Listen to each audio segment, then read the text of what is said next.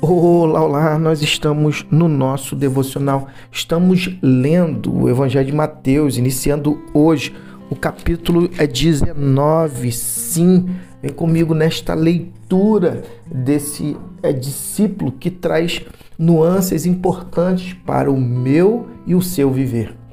Mateus 19, a partir do versículo 1. Depois de transmitir esses ensinamentos, Jesus é, deixou a Galiléia e foi para a região da Judéia, do outro lado do Jordão.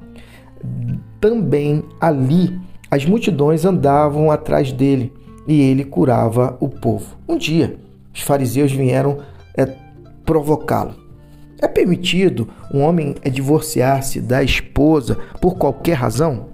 Ele respondeu: Vocês não leram que o Criador no plano original, fez o homem e a mulher um para o outro, macho e fêmea.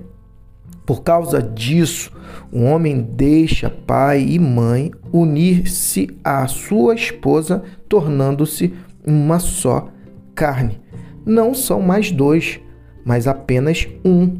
Deus criou uma união tão perfeita que ninguém pode é ter a ousadia de profaná-la, separando-os eles retrucaram.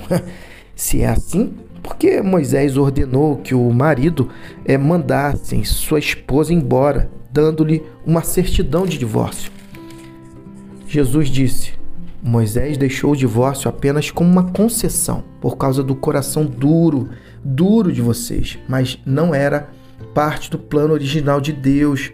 Estou apresentando o plano original, a aglutinação, Assim, se alguém se divorciar de uma esposa fiel e se casar com outra pessoa, a responsabilidade do adultério recairá sobre ele.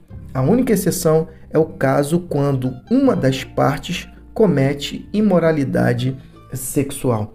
Top demais esse questionamento, essa orientação que Jesus é, nos traz naquele tempo, como agora, havia muitos debates sobre as regras e regulamentos eh, do casamento, mas Jesus nos leva eh, de volta às raízes, à intenção original de Deus para o casamento.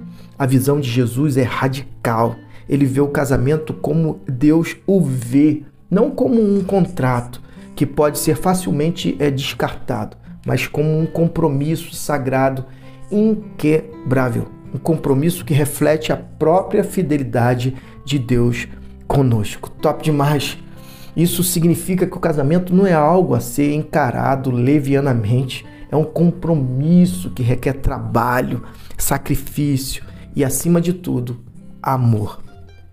Amor que é paciente, bondoso e que sempre protege, sempre confia, sempre espera, sempre persevera.